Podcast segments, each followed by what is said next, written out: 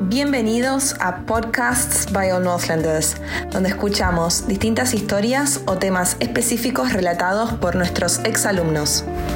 Hoy estamos con Tomás Fernández Sasso, All Northlander 2017 y Head Boy.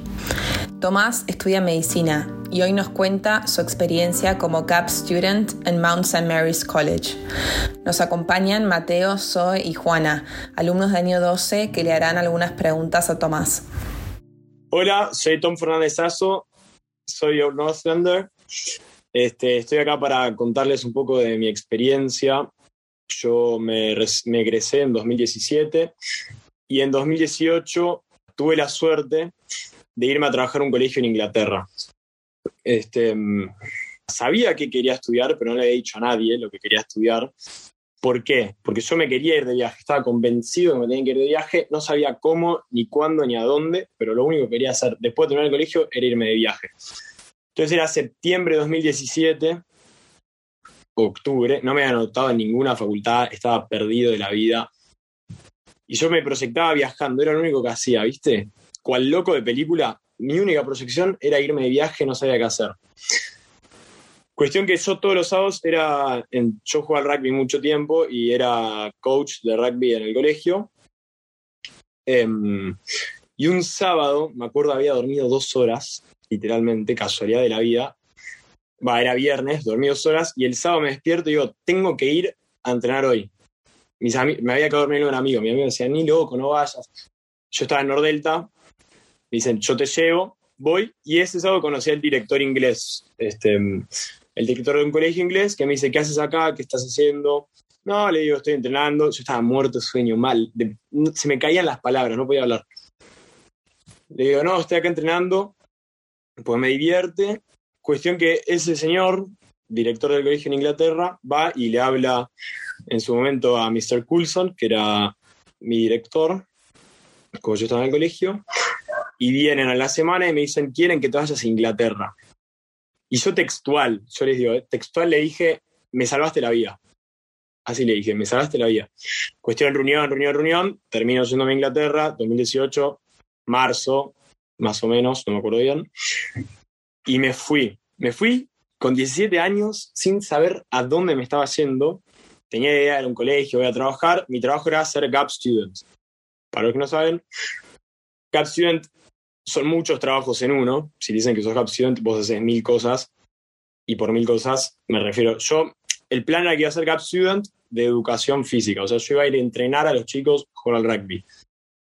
Mentira, terminé haciendo un montón de otras cosas. Era coach de rugby, enseñé castellano en, en primaria, este, ordenaba todo el colegio, las sillas, lo que se te ocurra, buscaba papeles, lo, el, los eventos de deporte, tipo mm, los sports y esas cosas, nosotros éramos un grupo de amigos, ahora les cuento, ordenábamos todo el campo de deportes para que quede impecable, tenía que todo ser perfecto, nosotros despiertos 7 a.m. abajo de la lluvia, granice, truene, estábamos ahí abajo de la lluvia. En Inglaterra llueve todo el tiempo, para los que no saben, es horrible, no, mentira, está bueno, pero te mojas mucho. Em, y además era un colegio pupilo, un colegio pupilo internacional que queda al norte de Inglaterra, en Sheffield. Eh, se llama Mount St. Mary's College y queda en Springhill. Springhill es un pueblo que las conté a las casas, tiene 51 casas en su momento, porque un día tuvimos que ir a repartir cosas y contamos las casas. Así que el colegio tenía más gente que todo el pueblo. ¿sí? Era, literalmente era el colegio con el campo de deportes mega inmenso, gigante, y al lado todas las casas del, que había 51. Este, era un colegio pupilo internacional, había gente de todo el mundo, todo el mundo, impresionante. Y lo que hacían los chicos, los más grandes en realidad eran los, pupilos, eran gente que iba a terminar el colegio a Inglaterra. Como si ustedes hiciesen el IB en Inglaterra, lo mismo. Em, y nada, cuestión que otro de nuestros trabajos, que era el más importante en realidad, era cuidar a los pupilos, que eran muchos, y estaban divididos en casas por edad. Nada, cuestión que me fui, marzo 2018, en Caro, Inglaterra. Yo no podía entrar solo a trabajar porque tenía 17. Entonces me acompañó mi madre, genia. Este, y caigo al colegio y me acuerdo perfecto, el colegio estaba vacío, porque eran vacaciones.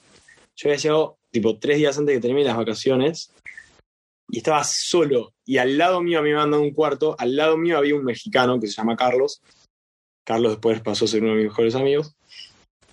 Y me dice, hola, soy Carlos, disfruta estos tres días porque no entendés lo que se nos viene después, me dice. Yo, dale, vengo acá a trabajar, va a estar buenísimo. Y tenía razón. Trabajamos literalmente de 7 de la mañana a 11 de la noche todos los días de la semana, excepto los domingos.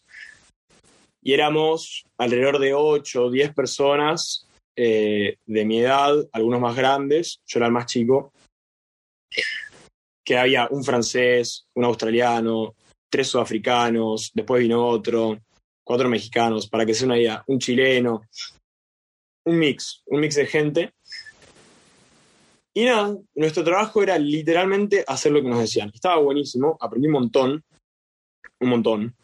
Este, te llevas experiencias que son impagables, aprendés de otras culturas, aprendés lo que es trabajar todo el día, aprendés lo que es este, recibir mérito por lo que hace uno, aprendés lo que son respetar reglas que tal vez no te gustan. Piensen que es un colegio pupilo donde hay chicos, adolescentes que tenían desde el, el más chico que se quedaba a dormir tenía 11 y el más grande era más grande que yo, tenía 19. Este, entonces piensa lo que era respetar reglas que tal vez no te gustaban, hacer que te respeten. El, de, el que era más grande que yo, yo era su jefe, ¿entiendes? Lo tenía que cuidar a la noche. Entonces, uno se lleva un montón de experiencias que después te sirven para toda la vida, que es impresionante lo que aprendes, impresionante lo que creces. Y a su vez tenés contacto con un montón de otras culturas.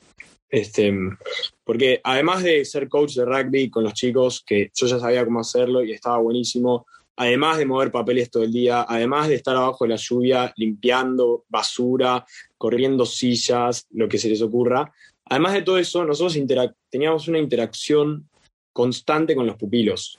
Este, y lo que hacíamos era todas las noches teníamos que hacer que ellos se vayan a dormir, que ellos estudien, que ellos vengan a comer.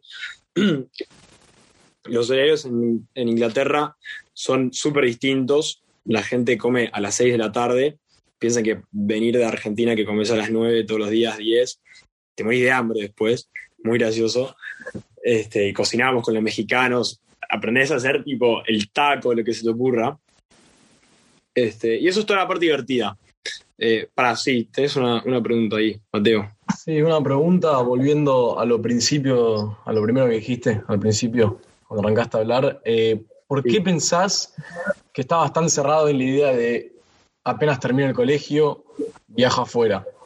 Eh, ¿Y por qué apenas la primera, la primera oportunidad que tuviste dijiste, me salvó la vida, la voy a aprovechar sí o sí? ¿Qué, sentís que, era, que eran tus pensamientos en ese momento? Qué buena pregunta. Iba a ir a eso al final, pero te cuento ahora. Vale. Em, yo desde chico y, esto yo lo reflejo en, cada vez que cuento esta historia, lo traigo siempre. Desde chico, mi imaginación, o sea, uno de mis sueños era viajar, era conocer el mundo. Yo me veía, me acuerdo, soy muy curioso, me sentaba en la tele y veía canales de, viajar y decía, no, el mundo, qué loco, ¿no? Se, me despertaba un interés. Y yo dije, no voy a empezar a estudiar hasta no haber conocido otro lugar, hasta no haber tenido una experiencia distinta me negaba. y te lo digo así con firmeza, me negaba y, no sabía cómo lo iba a hacer. Realmente no tenía idea. Entonces, cuando me trajeron la chance de decir, de, irme, yo dije, lo tomo, lo tomo y me voy. No sabía dónde estaba yendo, no sabía cuánto tiempo en ese momento, resultó ser un año, pero me dijeron después que iba a ser un año. No sabía qué iba a hacer, no sabía, ¿entendés? Entonces, era esa idea de perseguir un sueño, esa idea de yo esto lo quise hacer toda mi vida, lo voy a hacer ahora. No sabía cómo, pero logré hacerlo. Y se dio de casualidad, que es lo más loco.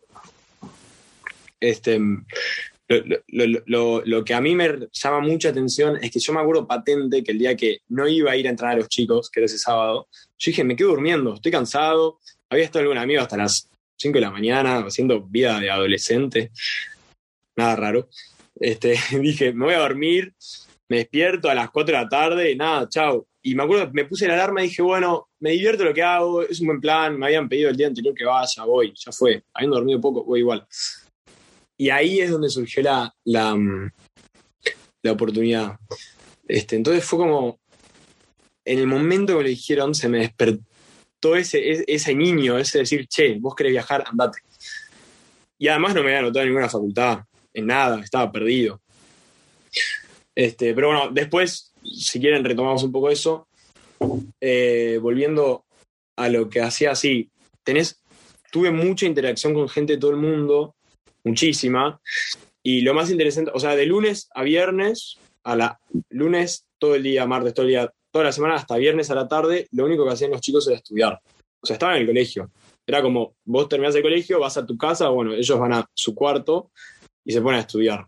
Literalmente igual que en las películas. Este, y los viernes a la tarde se organizaba deporte para los alumnos y parte de eso lo organizábamos nosotros, que nosotros teníamos que cuidarlos a los chicos, éramos con los encargados. Obviamente que había profesores que vivían en el colegio, adultos, ya con experiencia y todo eso. Em, pero se armaba como todos los viernes partido de fútbol entre. Había un argentino, me acuerdo, un argentino, todos los mexicanos, filipinos, franceses, ingleses, lo que se te ocurra, nacional que se te ocurra, estaba en ese colegio. Entonces era como tener todo el mundo en una burbuja, ¿no?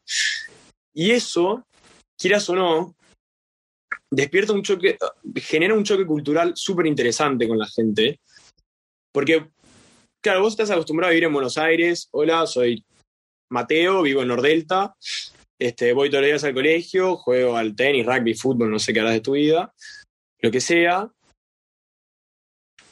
Me levanto y vuelvo a ir al colegio. Y estás todo el día en lo mismo. Y después vas a un lugar como este, que a mí me tocó, y te chocas, claro, con el filipino que nada que ver a vos, con el español que nada que ver a vos, que come otra cosa, que habla otro idioma, que su familia es distinta, que el otro que tiene dos hermanos, el otro que tiene uno, el otro que es hijo único, el otro que cree no sé qué. Entonces se genera como un ámbito de, debate, un ámbito de, de, compartir, del cual uno gana mucho.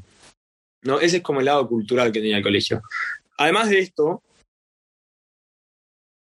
yo, y así es como le digo, yo, yo personalmente crecí mucho en, en, en conocerme a mí mismo, porque uno trabajaba de 7 a 11 de la noche y si yo te digo 7 a 11, 7 a 11 eran, trabajamos tipo 65 horas por semana, una locura, estaba buenísimo igual, y incluso terminabas cansado, muy cansado, pero lo que te llevaba a seguir todo el día, todo el día estabas a 100.000 por hora, era que te divertías. No es que yo estaba estudiando, que también es divertido estudiar, pero yo no estaba estudiando de 8 a 4 como era el plan que venía haciendo desde que nací aproximadamente, ¿no? Yo me despertaba y estaba en el campo de deportes eh, limpiando, lavando con una hidrolavadora la, pista de atletismo y al día siguiente estaba entrenando a los chicos salto en alto y al día siguiente entrenando salto en largo. Entonces había como todo esto que te llevaba a,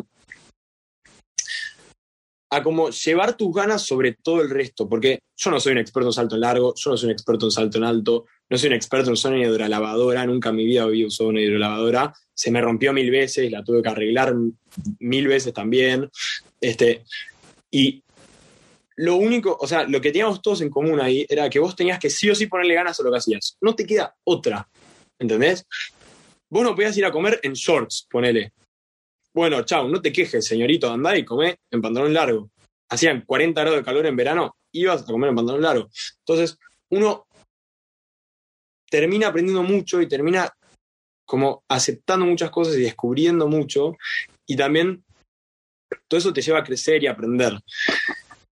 Y bueno, cuestión que mm, el, el colegio allá es al revés, ¿no? O sea, nosotros tenemos vacaciones en diciembre, ellos tienen vacaciones en julio agosto.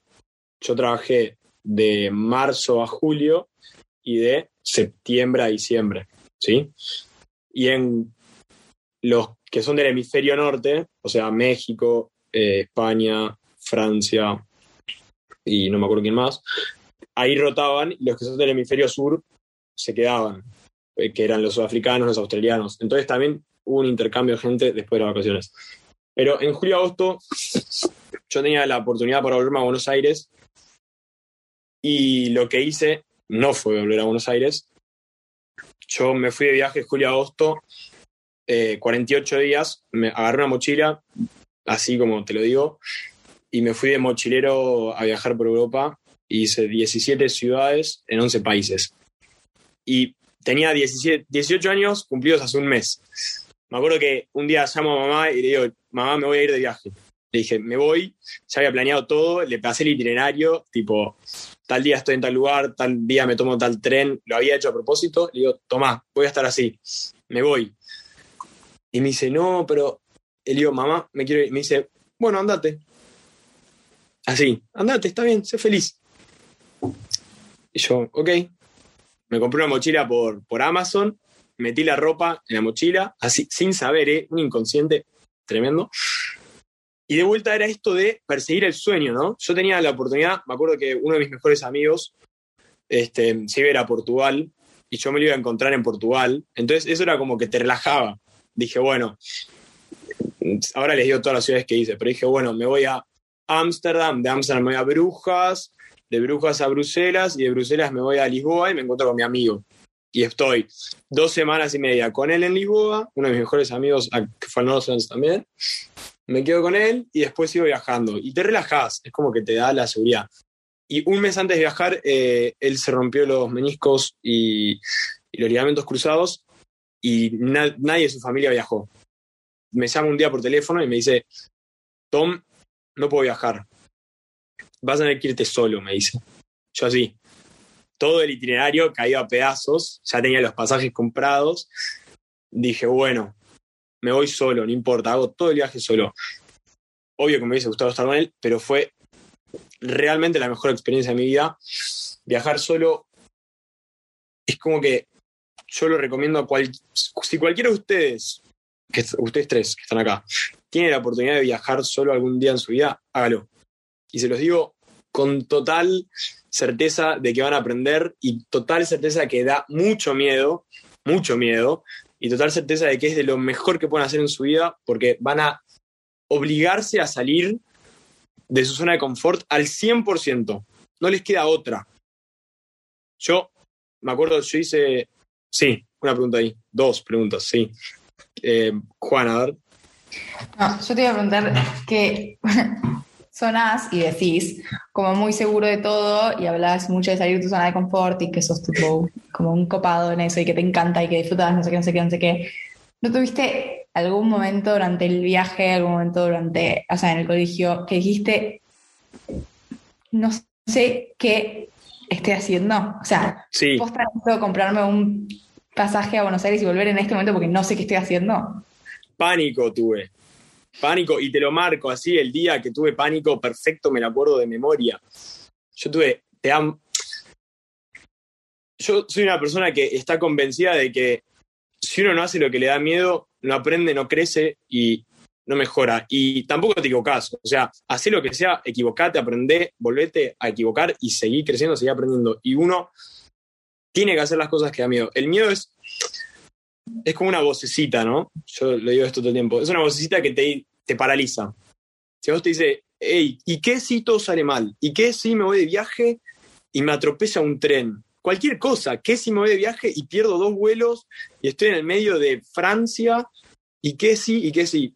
En cambio, lo que uno tiene que hacer, que es lo que digo todo el tiempo y tal vez me escuchen repetirlo mil veces y lo voy a decir al final también, es vean las cosas con con este niño, eh, este niño soñador del principio. Vean, vean el mundo con esa voz, con esos ojos. ¿Entienden? Digan, va a salir todo bien. No importa si después sale mal, pero digan, va a salir todo bien, yo voy a viajar, voy a conocer el mundo, voy a hacerme amigos. Obvio, yo tuve pánico dos, dos o tres veces.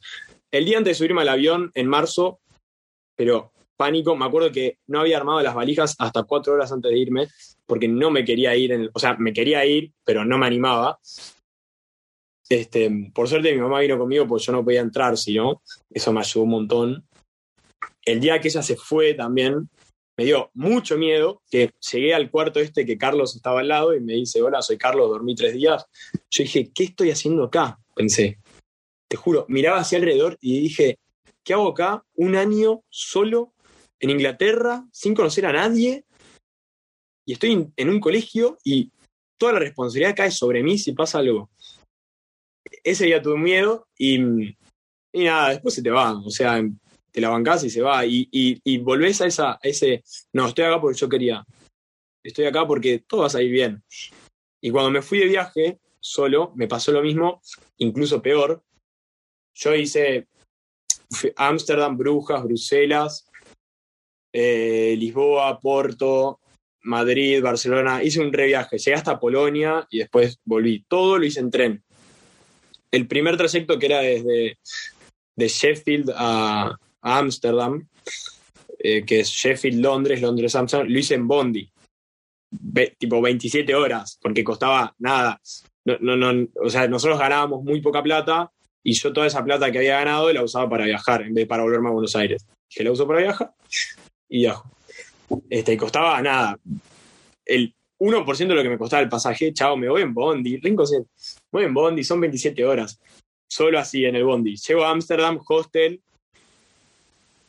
lleno de gente, toda gente más grande, yo tenía 18, los, que viajan generalmente tienen 20, 23, ¿viste? Y me acuerdo que me, me, siento así en la cama, en el cuarto, y digo, ¿qué estoy haciendo? Juro, ese fue mi pensamiento. Dije, es mi primer día, no comí, porque tenía que ir a cocinar y qué sé yo, estaba haciendo gente. Dije, no conozco a nadie, a nadie. Dije, estoy solo, voy a dejar solo con Así viste cuando mirás todo paralizado. Y ahí pensé, tengo dos opciones. O me pago el pasaje de vuelta a Inglaterra y me quedo en el colegio aburrido solo haciendo lo que vengo haciendo, o sea, haciendo nada, porque voy a estar de vacaciones. O veo cómo me va. Dije, veo cómo me va. Y me acuerdo que me habían dicho, mis papás me dijeron, si sale mal algo, te volvés. Entonces yo tenía esa seguridad. Si sale mal algo, te volvés, me habían dicho. Dije, bueno, ya está. Sigo. Y bajé en estado de shock diciendo, voy un día y me quedan 48 de viaje, shock total. Bajo, me siento en el lobby del hostel.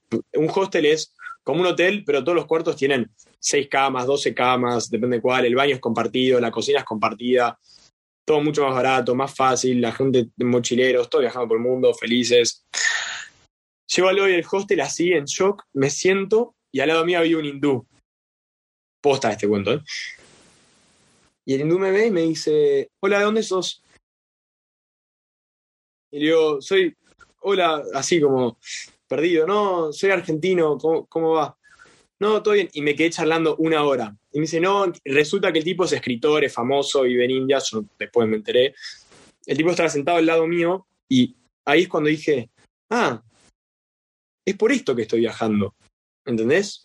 Ahí es donde me cayó de vuelta todo, todo el recuerdo que yo tenía, que lo que yo estaba buscando en realidad. Yo dije, ah, es por esto que yo estoy viajando. Estoy viajando para conocer experiencias, estoy viajando para conocer gente, estoy viajando para conocer lugares, estoy viajando para interactuar. Y este señor, un capo, mal, genio, me charló durante una hora y no sabía quién era. ¿no? No tenía idea. Entonces ahí es donde decís, la gente es buena.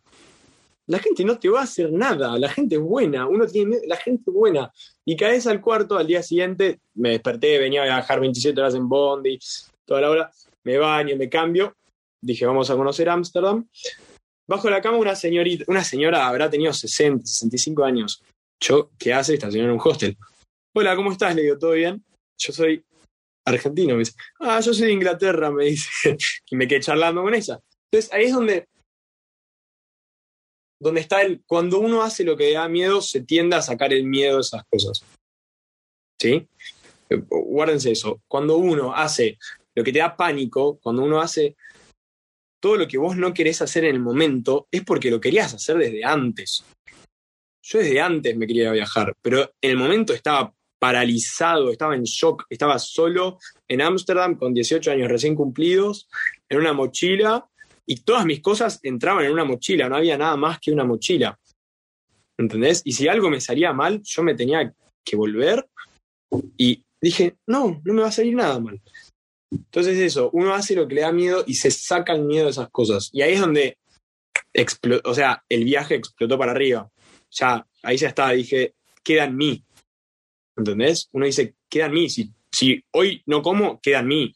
Si hoy como la mejor comida del mundo, queda en mí. Si hoy no duermo, es mi culpa. Entonces todo lo bueno es tu culpa y todo lo malo es tu culpa cuando estás solo. Y ahí es donde uno crece y aprende y se conoce y conoce más gente. Eh, vos, Mateo, ¿me querías decir algo? Y una pregunta, eh, principalmente con esta segunda etapa, no, no, la posterior al colegio, sino la que te fuiste de mochilero, 48 días. ¿La expectativa que tenías fue muy distinto a la realidad? ¿Fue muy distinto al viaje? O sea, imagino que sabiendo que tenés 48 días por delante, eh, viajando por el mundo, te imaginás mil cosas distintas por más que no conozca las ciudades, pero fue muy distinta esa expectativa, ese sueño que tenías de chico a lo que realmente sucedió. ¿O fue parecido? Fue idéntico. ¿En serio? Eso, eso. Idéntico. Yo. Y uno no capta lo que hace hasta después. A mí me pasó algo muy loco que estás viajando y estás como ahí, vas viajando, estás corriendo, tenés tres días por ciudad, conoces la ciudad, haces el programa, conoces gente nueva, amigos que hasta hoy en día me llevo en el alma, en el corazón. Me hice amigo de uno de Costa Rica que se llama Luis, que si Luis escucha esto, le mando un abrazo enorme, se lo merece, mal. Este, tiene como 35 años, no sé ni cuántos años tiene Luis. Le sigo hablando por WhatsApp, es re amigo mío. Y uno era, o sea, lo que yo me esperaba, que en ese día en Ámsterdam donde entré en shock toda esa expectativa se vino abajo y a los 10 minutos estaba arriba de vuelta. Fue igual, porque claro, yo tenía en mi mente, voy a viajar, voy a recorrer, voy a conocer y vemos qué sale, ¿no? Y, y yo lo veía como un juego, o sea, las cosas hay que verlas como un juego, te tenés que reír, te tenés que divertir, te tiene que salir mal, y aplica para el trabajo que yo hacía en Inglaterra, que bueno, después volví a trabajar, este, y para el viaje, aplica para todo, uno tiene que ir y divertirse y despertarte temprano, salir, correr al buque, al no sé qué, hacer todo, todo. Y hablar con el hindú, como hablas con el costarricense de 35, como hablas con el inglés, con la señora, hablas con todo el mundo. Y me pasaron miles de cosas, miles, miles de cosas. te diría que si te sale todo bien viajando solo, sos un capo, es casi imposible. O sea, hay, hay factores externos que no dependen de vos. Yo estaba, me acuerdo, de vuelta para ahorrar guita, porque el que viaja así ahorra guita, más si no ganas casi nada. Yo me, me compré un plan que era tipo 30 trenes en 30 días, una cosa así, ¿no? Entonces yo todo en tren lo hice. Y me salté Francia porque, no sé, me pintó saltearme Francia y fui desde España a Italia en tren. Para que sea una idea, son como cinco trenes, tardás como 20 horas, yo no tenía idea. Para mí eran detritas en un itinerario, literal. dije, chao, me subo al tren, voy. No, me subí al tren, uno se frenó en el medio porque había pasado algo con el tren de adelante, me perdí el tren que seguía. Este, y es más, esa historia es buenísima. Yo estaba en el medio de Francia, eran las 2 de la mañana, en tren dije, chau, llego mañana a Italia, me levanto, y voy al hostel. Este, eran las 2 de la mañana y de la nada el tren frena y dice, bueno, bájense acá en la estación, en el medio de la nada. Era como frenar en el medio de cualquier provincia de Argentina en la ruta, tipo yendo a cualquier lado, así.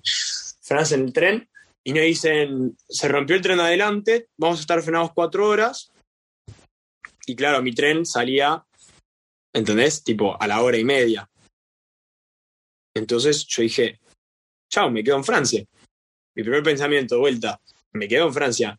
Y ahí yo ya estaba más canchero, había viajado como 25 días, qué sé yo. Ya estaba como más, bueno, vamos a hablar con la gente que no conozco, a ver quién tiene que ir al mismo lugar que yo. Y empecé, hola, vos, ¿de dónde sos? No, soy mexicano. No, México, no sé qué, bla, bla, bla. Yo tengo amigos de México porque estaban trabajando conmigo. ¿De dónde? ¿A dónde tenés que ir? A tal lugar. No, buenísimo, yo también. Uno. No, nosotros somos de Australia, tenemos que ir a no sé dónde. Ah, bueno, bien. Resulta que después el tren nada, llegó cuatro horas después. Este, llegamos a, mm, al, tipo a, la, frontera entre Francia e Italia y la compañía, para hacerse responsable, nos pagó un taxi. Entonces yo estaba en un taxi sentado con dos australianos Y, y un tipo que era de Mar del Plata, francés, no, un loco tremendo ese cuento. Entonces yo estaba sentado en un taxi con tres personas que no sabían ni los nombres, siendo, que los había encontrado, les había dicho recién mi nombre, yéndome a cruzar la, la, la, frontera entre Francia e Italia. Y eso solo te pasa viajando, ¿entendés? Entonces estuve sentado con los tipos cinco horas esperando a que abra la estación de tren en Italia para hacer el último tramo, con gente que no conocía. Y después charlando, te das cuenta, claro, que uno era el que me dijo que era francés, en realidad había nacido en Mar del Plata, y yo me di cuenta que era argentino porque tenía tatuado en la pierna gigante por él el tatuaje. No era tan bueno el tatuaje. Un escudo enorme de independiente, tipo mega, y le digo, ese, ese escudo es de argentino. Yo no sé nada de fútbol, le digo, eso no es independiente. Y me dice, sí, no, yo soy de Mar del Plata. Le digo, estuve hablándote en inglés todo este viaje y vos sos argentino. Le digo, ¿entendés? Entonces, el, tipo habla igual mucho mejor francés, no, importa. Pero son esos cuentos, esas experiencias que a vos te hacen aprender, te hacen crecer y te hacen darte cuenta de un montón de cosas, un montón de cosas. Y, y es donde captás que, que uno comparte mucho con el otro, por más que el otro sea de Filipinas, el otro sea chino y apenas puedas intercambiar palabras, todos quieren lo mismo. O sea, todos están en la misma que vos, todos están viajando, todos quieren algo bueno, todos te quieren conocer, todos quieren aprender. Y además de llevarte eso, que eso es algo muy lindo que yo me llevo del viaje, te llevas cosas muy lindas de vos, que es, estás, aprendes a estar solo, aprendes a manejarte solo. Por más que sí, bueno, hola, estoy en Buenos Aires, me muevo en Bondi. No, no, no, aprendes a manejarte solo en serio. Aprendes a que si vos haces algo mal es tu culpa y si aprendes a hacer algo bien es gracias a vos. Todo eso vos te lo llevas. Y con eso, que hoy en día sigo aprendiendo, sigo, tipo, son cosas que todo el día resaltan, que vuelven a mi vida cotidiana. Me volví a Inglaterra a trabajar en agosto. Y ahí habían cambiado, unos amigos ya se habían ido, los de México, y vinieron otros, cabos, mal.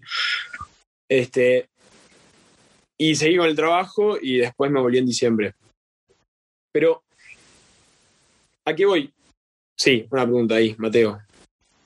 ¿Te costó mucho volver a Argentina o no? O ya terminé. ¿Qué preguntón? De vida vuelvo. Preguntón. Eh, te lo contesto en un rato, ¿sí? Muy buena pregunta. sé lo que te tengo que contestar, pero, pero va para el final. Eh, nada, yo volví a trabajar a Inglaterra y volvés con todo eso y lo que, o sea, uno además de aprender es como que tiene que aplicar todo lo que aprendió en todo lo que hace. ¿Sí? Vos aprendés de todos. Aprendés de mí ahora y yo aprendo de vos en esta charla. Aprendés del que te cae mal a no ser como el que te cae mal. Aprendés de todo.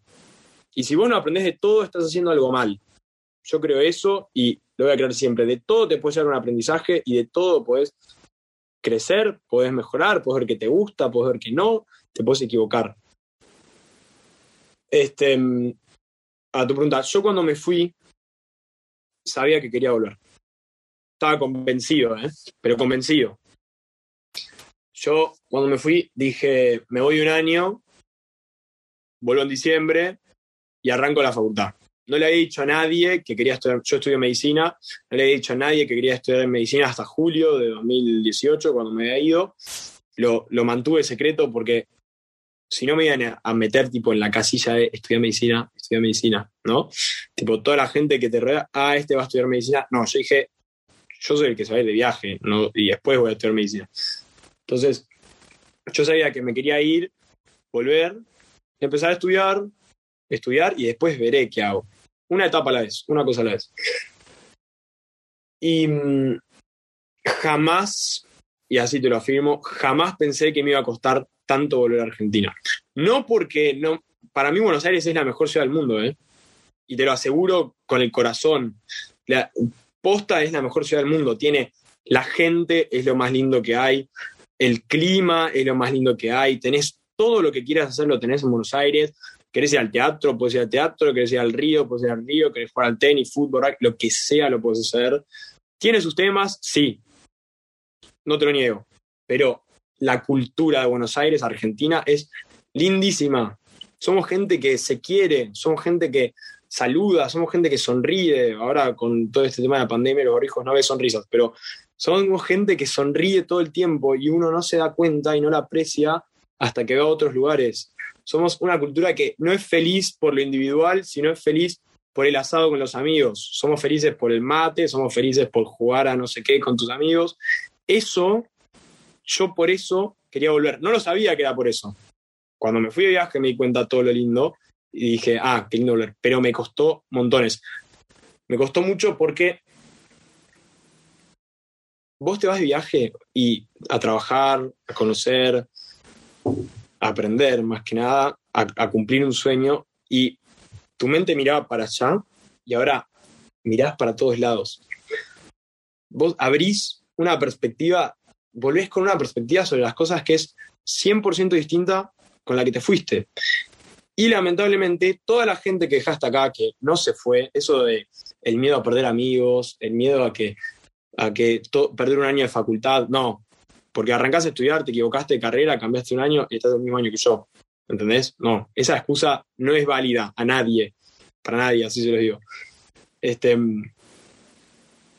vos volvés y todos los que se quedaron acá siguen con la misma perspectiva. Y ahí es donde chocas. Es un problema, es una virtud y es un problema. Para, eh, Zoe, sí. Sí, si tenés la expectativa de alguna vez volverte a ir o te gustaría ya terminar o seguir tu vida acá. Em, yo, o sea, yo personalmente, me, como dije, me encanta Buenos Aires. Me, me encantaría vivir acá. es más, quiero vivir acá al menos que me siento obligado a irme. Lamentablemente, o sea, conocemos el contexto, sabemos Argentina tiene todos sus temas, pero no me voy a ir sin darle una chance a este lugar que tanto quiero. Es uno le genera un, por lo menos yo, vos podés estar convencida que no soy para vivir en Buenos Aires y no serás para vivir en Buenos Aires, yo no te voy a decir que no, pero desde mi experiencia, Buenos Aires es posta excelente, y en realidad Argentina, pero Buenos Aires en especial. Y, y no, me quiero quedar, sí quiero viajar. Yo, este sueño de viajar que les vengo contando, no está terminado. No es un sueño que ya cumplí. Ya lo, toqué, le di un abrazo y me fui. O sea, yo quiero seguir viajando, me, tengo muchas ganas de conocer otros continentes, otras culturas, tengo muchas ganas de hacer un viaje parecido al que hice, de, de, de, como ser un explorador, ¿no? Tipo, agarrar la mochila e irte es explorar, no es planeado al hotel cinco estrellas y vamos al mundial de fútbol. No, estoy en una ciudad, no tengo idea qué hay acá. Vamos a ver. Volviendo a lo que me había preguntado Mateo, me costó mucho volver porque choqué mucho con la gente que más quería y que más quiero. Este, con, tus, con mis amigos volvés y las conversaciones son iguales. ¿Entendés? Eh, vos venís de tener una conversación con gente de todo el planeta y de haber trabajado días y horas y aprendido a, tipo respetar horarios, límites eh, y todo, y caes de vuelta en el en la conversación de, de, lo que sea, pero era siempre lo mismo. Y, en la rutina, caes un poco de vuelta en la rutina, que es lindo tener una rutina, pero yo personalmente me gusta encontrar espacios donde uno rompa esa rutina que, o sea, puede ser rutinario, incluso romper esa rutina, pero encontrar espacios donde salir, donde agarrá la bicicleta y andate a conocer un restaurante nuevo, ¿entendés? Solo. Agarrá los amigos y, andate a, una fiesta donde no conoces a nadie y andate, agarrá, este, ¿no? Y convencé y contagiá, contagiá esta alegría, contagiá estas ganas de, de, salir de vuelta, esto, este concepto de salir de tu zona de confort. Entonces yo volví y mis amigos estaban muy cómodos, 100%. Y eso es lo que a mí me costó, porque tuve que encontrar, encontrarme a mí, encontrarme yo solo, en una situación donde ya no estaba acostumbrado a estar. Y me tuve que adaptar, me costó, tuve mis roces, me peleé con gente, obvio, me enojé conmigo mismo, hice cosas mal, hice cosas, lo que se te ocurra, pero logré adaptar esa mentalidad a la realidad de, la rutina, a la realidad del estudio, a la realidad de, la facultad. Eh, Juana, sí. Yo te quería hacer una pregunta que si querés la puedes responder más adelante, porque quizás es para otro tema, pero dijiste que querías estudiar medicina, no sé si sabía, yo también quiero estudiar medicina, y quería preguntarte cómo ves, o sea, cómo se te ocurre o de qué forma eh, podrías hacer o tomar una decisión o hacer algo como lo que hiciste de viajar con la medicina. Yo creo que la medicina reda lugar para eso y hasta más. Y quería saber qué ideas se te ocurren y me sumo. Sí, ¿Te sumás? Bueno, nos vamos, qué lindo. Em, sí, a ver, mi plan ahora es terminar la carrera. Yo, o sea, haría un intercambio, sí, pero con medicina es medio difícil, los, tipo, las, este, las materias son, las correlativas es medio difícil, no es, hay muchas carreras donde es fácil irte de intercambio a cualquier universidad, em, pero con medicina es medio difícil. ¿Cuántos años te quedan? ¿Cómo? ¿Cuántos años te quedan de carrera? Eh, estoy en tercero, me quedan cuatro si contas esto. Em, este, o sea, es medio. Es, es, difícil irte antes de terminar la carrera, se puede igual, hay un montón de universidades que lo hacen, te puedes ir al lugar. Pero yo lo, y ahora igual con COVID no tengo idea qué está pasando. Em, pero sí, tengo muchas ideas, muchas, y hay como un montón de programas tipo Médicos Sin Fronteras, y querés llevarlo al más conocido, donde la gente se va a, África a, hacer lo que sea, pero bueno, también te puedes ir a, yo lo que digo es, no te tenés que ir muy lejos, te puedes ir a Chaco también, ¿no? Este, uno le gusta mucho el internacional, pero el, país tiene todas sus, sus experiencias y desde el punto de vista de la medicina donde uno puede contribuir. Em, no sé a dónde me iría, no sé cómo, no sé cuánto tiempo, no sé cuándo, sé que lo quiero hacer. Eh, tengo esta, tipo esta creencia, te lo voy a decir así, donde uno tiene que ser el, protagonista de lo que quiera hacer, siempre. O sea, vos, yo me fui de viaje y fue mi yo me acuerdo que antes de irme de viaje agarré y papá, mi papá me dijo, che, ¿estás seguro que no te querés volver a Buenos Aires, ahora que tenés vacaciones y que tu, tu amigo este, no, no va a ir a Portugal y qué sé yo. Y yo dije, papá, es mi única chance en la vida donde yo puedo salir 100% de mi zona de confort, crecer, aprender, irme de viaje. Y eso aplica a cualquier proyecto. Si uno le pone ganas, le pone pilas, le pone, cree que va a salir bien y se despierta con ganas de hacerlo, eso, por más que salga mal, vos trataste y aprendiste de que funcione. Entonces, es lo mismo con esto. Es un proyecto, uno de mis proyectos será irme de viaje con la medicina y lo haré yo desde cero o a algo, pero el proyecto está. ¿Sí? Y aplica a lo que sea que ustedes quieran ser o sea lo que quieran hacer. Eh, sí, ahí hay otra pregunta, Clary. Eh, Tom, de las cosas que dijiste que aprendiste allá, y como lo que, lo que aprendiste, lo que incorporaste como hábitos de conocerte a vos mismo.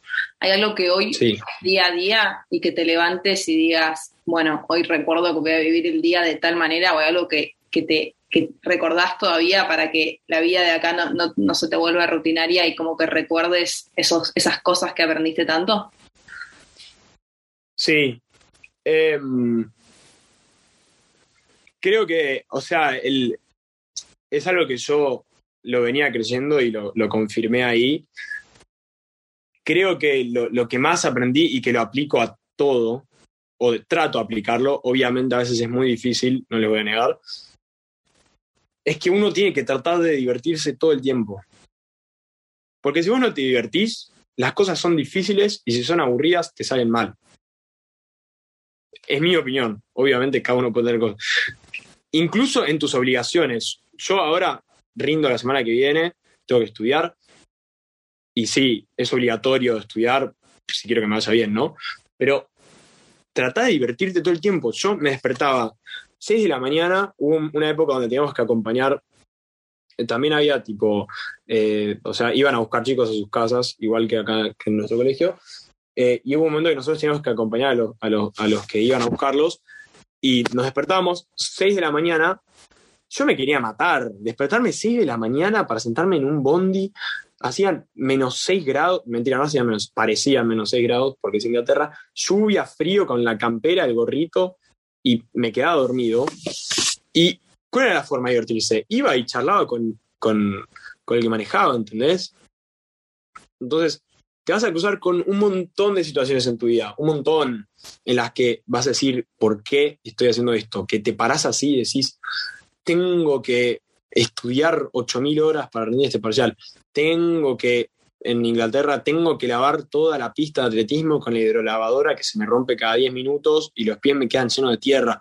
Tengo, sí, pero divertite, dibujó una carita feliz con la hidrolavadora, no sé, ¿entendés? Dale la vuelta de tuerca a las cosas para, para despertar una curiosidad, para interesarte. Y bueno, aplica todo, aplica todo. Y es muy difícil igual de aplicar, pero aplica. Estoy convencido. Este, así que nada, yo creo que si, si tuviese que, que trasladar esto que hice yo a cualquier otra cosa que quieran hacer ustedes, es visualicen sus sueños, visualicen lo que quieren desde chico, porque uno se mete en, en, la rutina del estudio, uno se mete en la rutina de, del tengo que trabajar, uno se mete en la rutina, que es verdad, o sea, está bien trabajar, está bien estudiar, está bien aprender, 100% de acuerdo, pero uno se mete en eso y se olvida de que yo me olvido de que cuando era chico prendía la tele y ponía el canal de, de las comidas del mundo, ¿entendés? Me olvido que llegaba a mi casa y agarraba el mapa mundi y, me, y lo giraba y ponía el dedo en cualquier lado y me fijaba dónde caía y me aprendía la capital del lugar. Entonces, visualicen ese sueño que tienen, que tal vez puede ser cualquier cosa, tal vez el mío era viajar y entre otras muchas cosas, porque para mí puedes tener más de un sueño. El tuyo tal vez es cocinar, es ser el mejor chef del mundo. El tuyo tal vez es jugar al fútbol profesionalmente. El tuyo tal vez es formar una familia, lo que sea. Lo que sea, pero visualícenlo y mírenlo desde, desde la perspectiva de no el qué si no me sale, del qué si, no se paralicen por el miedo, del qué si cuando estoy aprendiendo, no sé qué, el, ay, no voy a ser el mejor, ay, voy a estar viajando y me va a atropellar un tren. No. Mírenlo como si fuesen ese niño, que, ese chiquito que prendía la tele, ese chico que jugaba con el mapamundi, ese chico que, no sé, si querés ser chef, que comía la verdura del canasto, ni idea, ni idea, estoy inventando. Pero miren las cosas así, y eso es como el, lo que yo más me llevo de todo. Jamás dejen de pensar en eso, jamás. Porque ahí dejan de ser ustedes. Eso es lo más importante. Y después, les saldrá como les saldrá, no importa. ¿Entendés? Les saldrá bien, les saldrá mal, se caerán al piso, este, llorarán durante años, no importa, pero trataron. ¿Entendés? Traten, traten, equivóquense y después ven. Pero mantengan lo que ustedes soñaban de chicos y vayan a buscarlo todo el tiempo siempre me pasa que tengo ideas, sueños y los pienso y quedan en solamente pensamiento del momento, ¿entendés? Nunca, siempre pasa que, qué sé yo, puedo yo poner el verano pasado, siempre me va a Bariloche los veranos y quería escalar en, la, en la NIN, que en teoría tiene las mejores vistas, tiene las mejores vistas de la Patagonia y lo vengo queriendo hacer hace tres veranos y nunca lo terminé haciendo, ¿entendés? porque me quedaba en pensamientos, esto de, hacer y mandarle para adelante y por más que, te surjan estas vocecitas del miedo, hacerlo igual, em, creo que, es lo que más me llevo de esto que dijiste. Sí, y después, hacelo, como, planealo igual, ¿eh? hay que planearlo. Sí, obvio, obvio. Y después como eso de los distintos choques cultura y conocer distintas ciudades del mundo no solamente te abrió la perspectiva, sino que también te hizo conocerte mejor a vos mismo tipo, también fui introspección, tipo, este, este contraste también me resultó muy interesante. Sí, en, en, el contraste con la gente hay mucho, en el vivir con gente distinta hay mucha introspección, además del viaje. Yo, o sea, el viaje me refiero en las vacaciones, digo, en el vivir en el colegio con, con mis amigos, o sea, yo abría la puerta de mi cuarto y era, era una casa, había distintos cuartos, este, y cada uno, o sea, tenía el suyo, yo igual en un momento dormí con un sudafricano y qué sé yo, este, en el vivir de abrir la puerta y tener a tu amigo australiano, James, enfrente mío, o Alfredo, mi amigo mexicano, enfrente mío, y eh, chocas mucho, o sea, uno, y el trabajar con esa gente, de despertarte y decir, bueno, ¿cómo? O sea, uno no se da cuenta, los latinoamericanos tienen algo muy, muy distintivo, que es como que son más relajados. O sea, nosotros somos más relajados, porque los ingleses se despiertan 5 de la mañana, van al gimnasio, desayunan a las 6, están, ¿entendés? Son como mucho más estructurados. Eso no quita que vos no puedas aprender de su estructura también. Yo creo que uno tiene que ser relajado, flexible, pero dentro de una estructura. ¿no? Y este choque cultural que se genera, que en, por momentos es medio fuerte, o sea, vos vas, yo me acuerdo que me había llevado un mate. Es cultura, es mate, o sea, soy yo. Y como ellos te muestran el taco, el mexicano, y como el sudafricano te cuenta, te muestra su música, que escuchan una música rarísima, está buenísimo, y te bailan todo así, aprendes de todo. Y, y, todos esos aprendizajes uno se los trae de vuelta y son experiencias que son únicas y son propias. ¿no? Y, y va más allá del, del, trabajar en una institución, ver cómo funciona un colegio, que es súper interesante porque, claro, vos vas 17 años a un colegio y decís, dale, ¿cómo hacen todo mal? No sé qué. Mentira, no hacen todo mal, ¿eh? Pero digo, ¿cómo esto funciona mal? No sé qué. No. Te metes en un colegio y te das cuenta lo difícil que es manejar un colegio. ¿Entendés? Y aplica para todo. Te metes en un viaje y, y decís, ah, viajar es re fácil. Sí, es fácil, pero necesita, yo antes de viajar había planeado el viaje dos meses y medio antes. Me puse a buscar los trenes, me puse a buscar a qué ciudad decir, me puse a hablar con gente a ver quién me podía alojar en dónde, ¿no? Todo necesita planeamiento y todo proyecto que uno tiene y que uno sueña necesita ganas, porque si yo hubiese dicho, lo único que fue pura suerte fue irme a Inglaterra, porque si yo me iba a dormir, ese día, ese sábado, en vez de levantarme y poner el esfuerzo y decir, bueno, vamos a, a entrenar a los chicos hoy, jamás, hubiese estado, jamás estaría acá, jamás hubiese estado en Inglaterra, andás a ver qué hubiese hecho en 2018. ¿No? Todo igual necesita ser planeado. O sea, por más sueño que tengas y por más ganas que vos le pongas, necesitas poner esas ganas en planear las cosas, en que funcionen. No, no tiene que estar perfecto, yo no te estoy diciendo que te gasto exacto, pero que va para allá. ¿no? Y, y bueno, yo eso después lo trasladé un montón de cosas. Ahora estudio medicina y claro, me tengo que organizar para estudiar, por más ganas que le ponga, me tengo que organizar para hacer otras cosas, me tengo que organizar para todo. Y, y son las ganas lo que te mueve, lo que te termina moviendo. Eh, no, no sé, es como que suena muy cliché, pero es verdad. O sea, es verdad que si uno le pone ganas, uno le pone energía y uno sale del miedo y ve a las cosas con otra perspectiva, va a lograr las cosas. Y yo, a mí, me acuerdo, mm, tipo, perfecto el momento que alguien me ayudó a, salir de ese miedo. Yo me acuerdo perfecto que levanto el teléfono y le digo, mamá, ¿qué estoy haciendo acá? Y me dice, si sale mal, te volvés. Chao, así se apagó. ¿Entendés? Entonces es, vos que me decís que quiero escalar el Lanín. Bueno, sentate, fíjate qué fechas podés, mirá qué tenés que llevar, con quién lo querés hacer, cuándo, y te subiste y te fuiste al Lanín. ¿Entendés? Vos, Juana, que querés viajar siendo médica, sentate, elegí la carrera, ponete a estudiar y después te fijas dónde querés ir, con quién querés ir, qué querés hacer. Pero si le pones esas ganas de las ideas, porque de la idea, de lo teórico a lo práctico es, medio difícil pasar. ¿No? O sea, si, si pasas de la idea de, ay, qué lindo el viaje, tengo ganas, sueño con eso toda mi vida, y después nunca lo haces, ¿de qué sirve tener la idea? Nada, o sea, ni siquiera la compartiste, o sea, cruzó por tu cabeza y se fue. Chao, hay 7 billones o 7 mil billones de ideas en el mundo por día. No, no, no, no sirve de nada una idea así suelta. Ahora, si yo agarro la idea y, y la, la, escribo y digo, voy a hacer esto, bueno, ¿cómo lo voy a hacer? Así, así, así. Perfecto, mandate. ¿Entendés? Es el paso que creo que nos, nos falta a la mayoría. Es el hacer, es el, el hacer. claro, el hacer lo que uno quiera hacer en serio. Y obvio, obvio, yo no te niego, que va a haber un montón de cosas que no quieras hacer.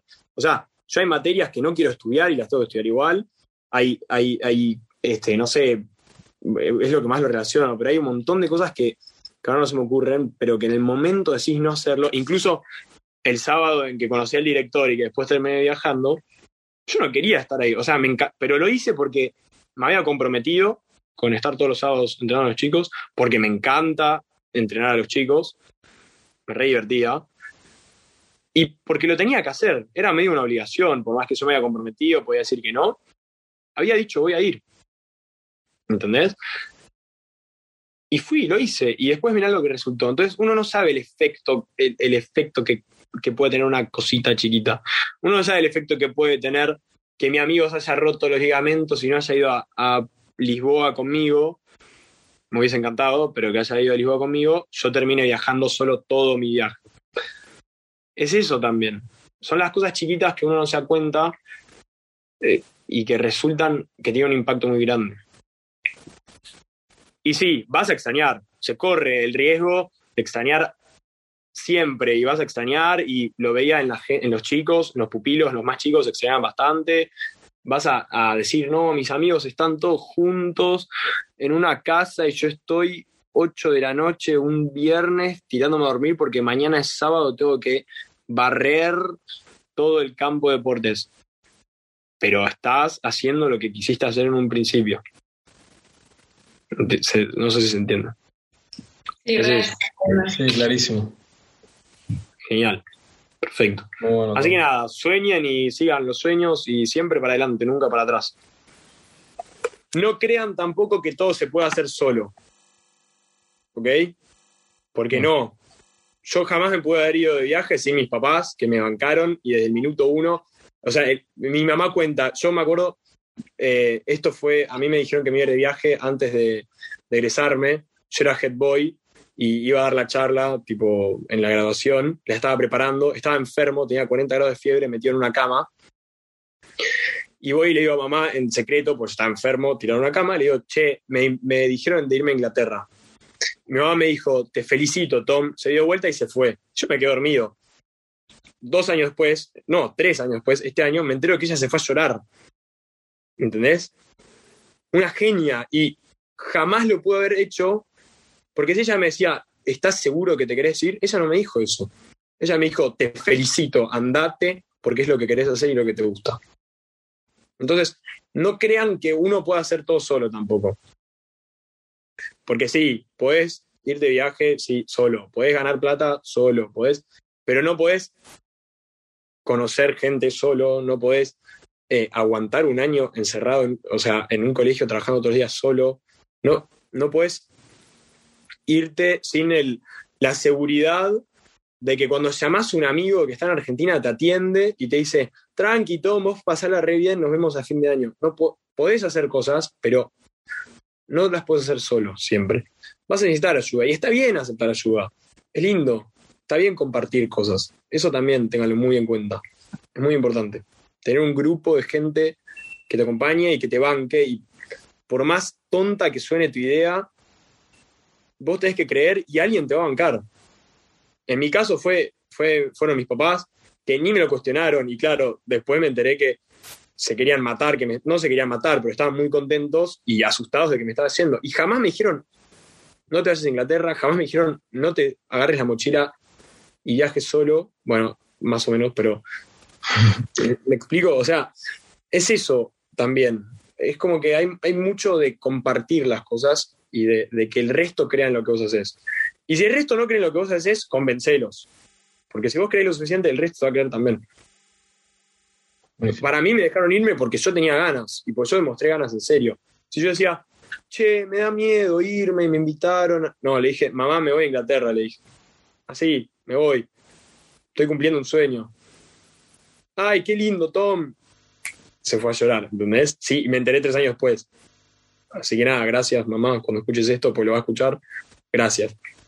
¿Sí? Las cosas no se hacen solas, no se hacen por, por ustedes mismos. Tienen que estar acompañados.